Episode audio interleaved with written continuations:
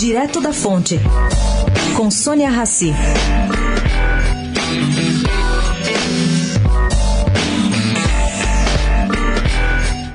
A energia anda meio alta na empresa Renova Energia, que tem como acionista a CEMIG, que é estatal. Bom, corre pelos corredores da Companhia de Geração de Energia Elétrica Renovável uns rumores de que existe uma delação premiada em curso, feita por gente da equipe e que envolveria 40 milhões de reais.